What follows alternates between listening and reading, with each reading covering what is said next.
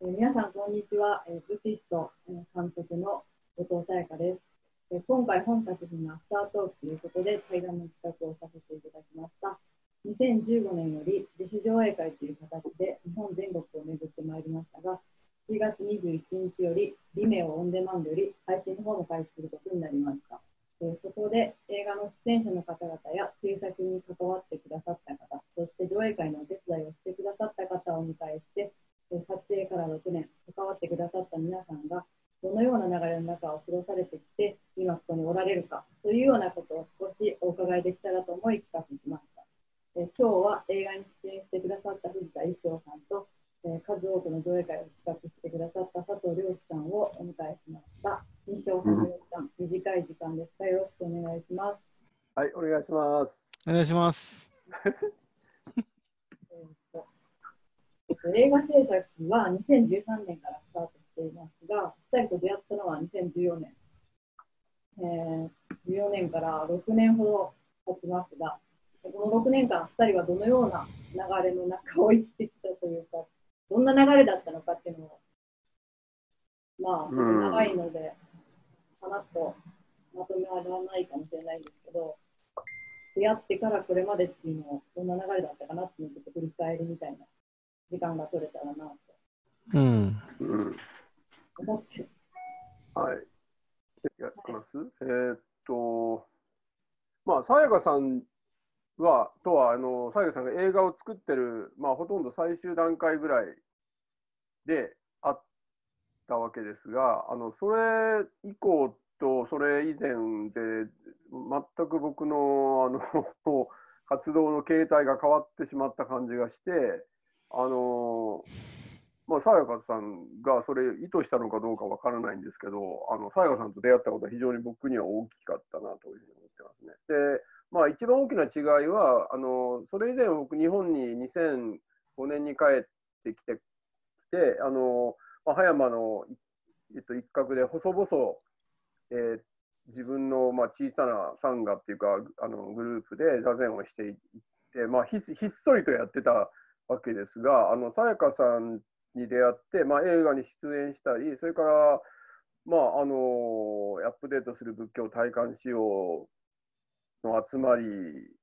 をさやかさんが、まあ、1回目から参加して、で、2回目以降は、その、事務局みたいなことをしてもらうようになったり、それから、まあ、メルマガを始めたり、仏教塾を始めたり、それから最近のようなこのオンライン全コミュニティ、まあ、戦時みたいなのを始めたりっていうふうに感じで、あのまあ、日陰にいるところから日向に出てきた、えー、引きずり出されたっていう感じが、えー、僕はしていて、まあ、それはそれであの僕は楽しんではいるんですけど、あのー、どういうんですかね、僕のか考えているっていうかそのあのやっていることっていうのはあの相手に応じて変わっていくんだなっていうのがよく分かってですね。この身近な人たちと、まあ、縁のある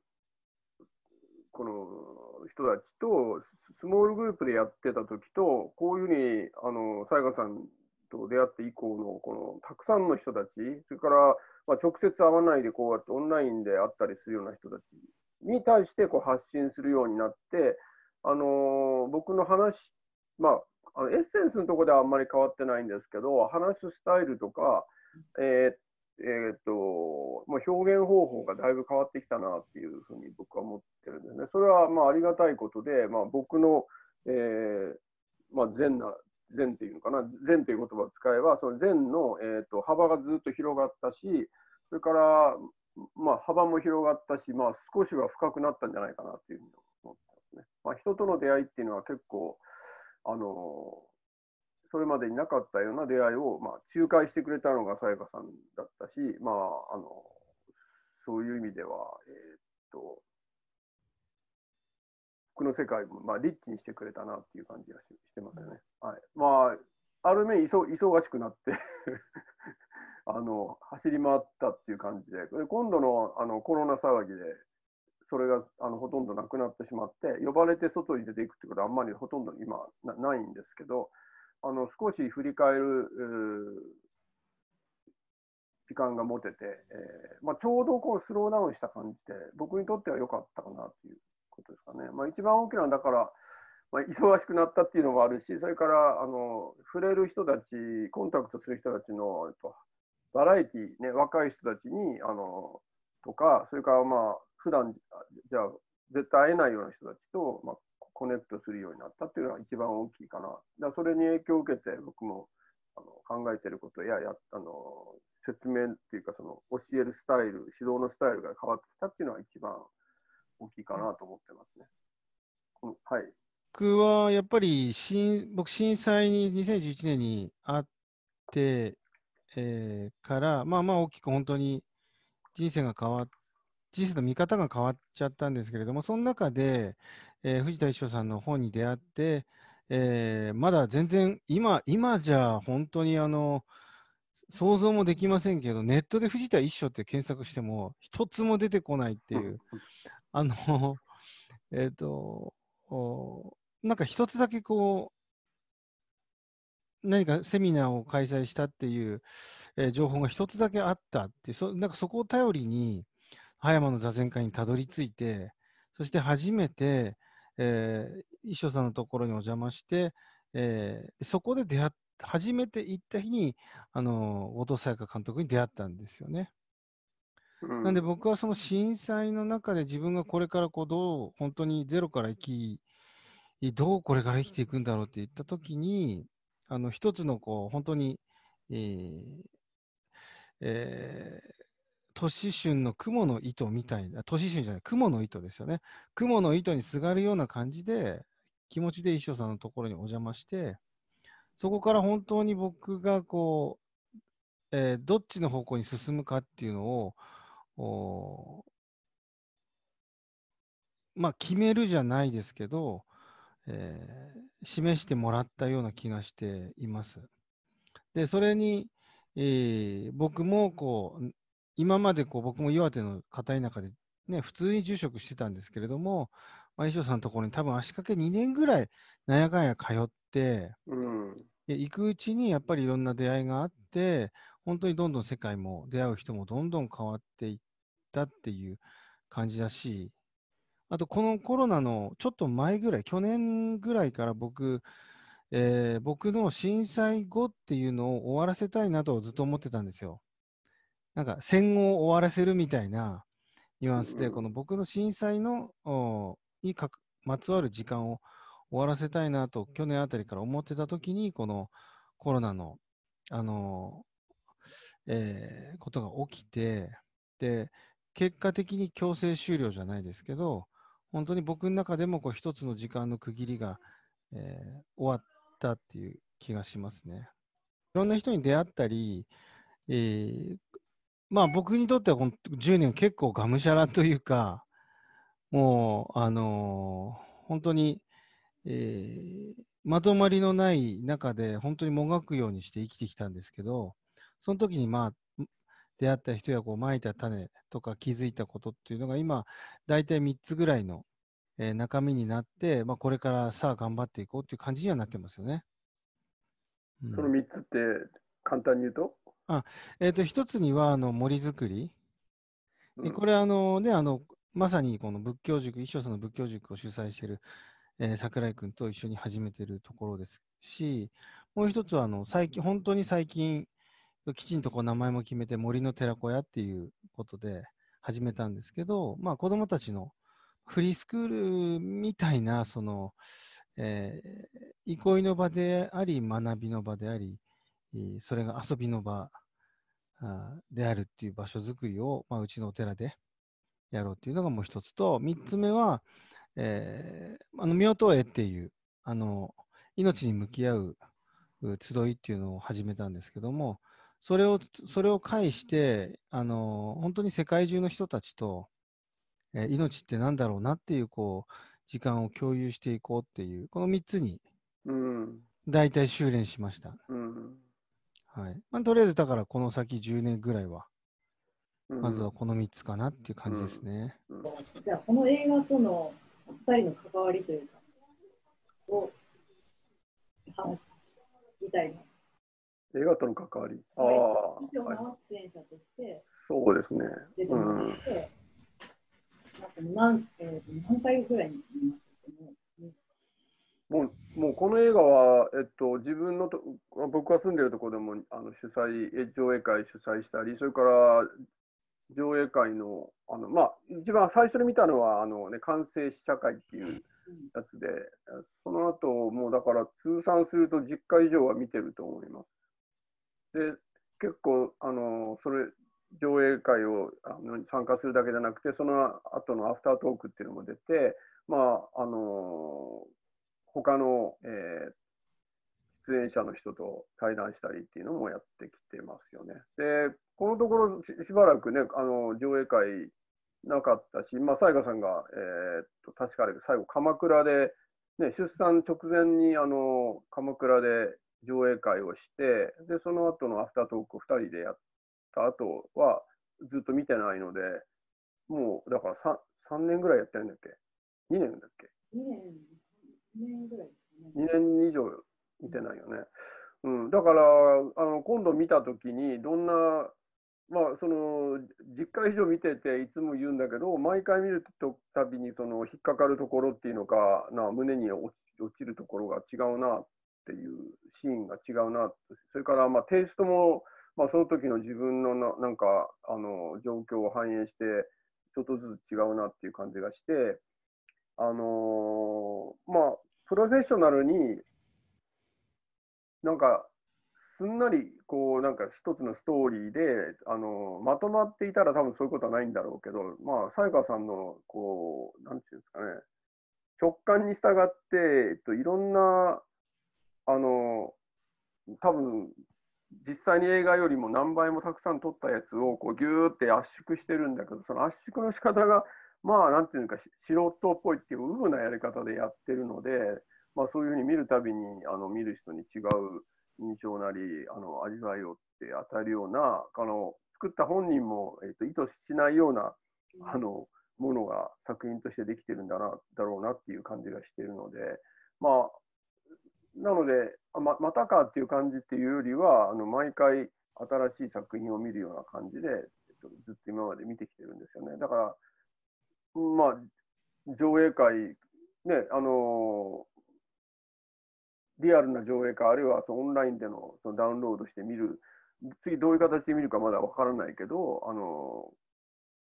そその時にどどういうふうに2年以上ぶりぐらいぐらいに見るから、どういうそのコロナを今経験している最中でコロナ禍で見た時のあのブディストがどういうふうな印象を僕に与えるのか、まあ、楽しみではあるなっていう感じがしてるけど、はい、そそんな、とりあえず、はい。でも私も作ってる本人が、ね、かなりの数を見て、上映会でも毎度一緒に隣に座って見ているんですけど、本当に見るたびに自分自身も、なんか発見っていうのが、作ってるのに自分なのに発見がある。で見る場所によってもやっぱ感じることが変わってきたり、自分の状態もあるけど、うん、誰と見るかっていうのがやっぱり関係してたり。うんまあ、その時の自分の何かをこう映し出すような、そういう。それがその私とか出演者の人たちだけじゃなくて、来てくれてる、参加者として来てくださってる方が、もう私6回目ですとか、私3回目ですとかっていう人がすごくたくさんいるっていうのも、自分もちょっと作ってる段階では気づかなかったし、送り出してからもそんな風に、こんな形で広がっていく作品になるとは思ってなかったんですが。うんまあ、あのブリストは沙耶香さんの震災体験っていうのがきっかけになってあの生まれたものだけど、このその震災体験とはまたちょっと違うけど、これも一種の僕震災っていう僕らがガーって揺さぶられた体験だったけど、コロナっていうのはやっぱりあガーじゃないけどなんかゆらゆらゆら揺らされ揺さぶられてる感じがあるので多分ある意味共通してるあの僕らが当たり前に思ってた枠組みがこうあの問われているような状況なのでまた新しいあの見方っていうのがね可能なんじゃないかなっていう気はしてますよね。うん。ゆうきさんは、えっと、出演者側というよりはあのアップデートする仏教っていうシーンがしぼっとあるんですけど、そこでちょっとまあ参加、映ってるか映ってないか っていう、あの出演者とはちょっとまた違う関わりで、あの上映会をすごい数多く、東北のツアーだったりとか、アメリカの全センターとか、すごくたくさんあの企画してくださってるんですけど、なぜそういうあのこの映画をあっちこちで届けていきたいなというか、届けてくれたのかなっていうのは。えーそれを、あの、それは告白みたいになっちゃいますけど、大丈夫なんでしょうか？えっと、まず、あの、初めて、その、衣装さんのところで、衣装さんにお会いしたことが僕にとってはもうものすごい衝撃で、あ、こんな人が、い今のこの僕が生きているこの時代と時間にいるんだなっていうことに、本当に僕は。驚いて、本当です、本当です。で、えー後藤沙耶香監督とも、帰りの、あの横須賀線の電車の中で、本当になんか2人とも興奮して、いや、なんかすごい人に会ったね、みたいな。で、この人はやっぱ、この人ってごめんなさい、藤田一生さんのことですけど、一生さんは本当にやっぱり世の世に出るべき人だし、あのこういう人にを求めてる人は世の中にたくさんいるし、今そういう時代じゃないかっていうことを本当に2人で、なんかこう、ね、あの本当にあのワクワクして横須賀線の中で語り合ったんですけども、で僕はその中で、えーとまあ、映画そのものはね、今お二人が話しては本当に映画だと思うんですけども、僕はじゃあ、この映画をこう多くの人にこう一緒にこう感じてほしいなっていう、まあ、僕の中ではいろんな出演者の方がもちろんいらっしゃいますけど、まあ、中でもあの藤田一生さんという方にぜひ出会って、えー出会える人が増えてほしいなっていう願いで、えー上映会を、まああのさせてもらっていましたし、あの上映会重ねていくうちに、あこれは後藤沙耶香監督の本当にこう真摯な問いかけそのものなんだなっていうことが分かって、なんかよく映画の上映会すると、あのこの映画のメッセージは何ですかみたいな、あのこう、なんて言うんでしょうね、安易なこう聞かれ方をすることがあるんですけど、えっと、この映画はあの何かこう、ある特定のメッセージをこう見てる人にこう伝えたいっていう映画ではなくて、え本当に後藤沙耶香監督が生きるってなんだろうっていう本当に真摯な問いかけをし続けてる映画なんだなってことがあ分かってきて、で、えー僕もいろんな会場でこの上映会させてもらっていく中で、えっと、仙台の上映会の後に後藤沙耶香監督が、えーと一緒にトークしたときに、あのこの映画を作って初めて本当に、えー心から語り合える仲間ができたっておっしゃってたんですね。で、覚えて、覚えてますか？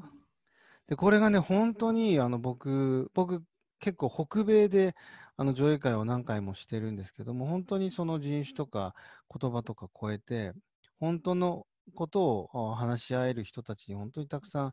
出会ってきたなと思ってるし、それがまた次の原動力になって、またこの映画が生むね、そういう、えー人と人との出会いっていうものを、こうなんかもっと見てみたいなと思って、えー上映会をさせてもらっていました。はいありがとうございます。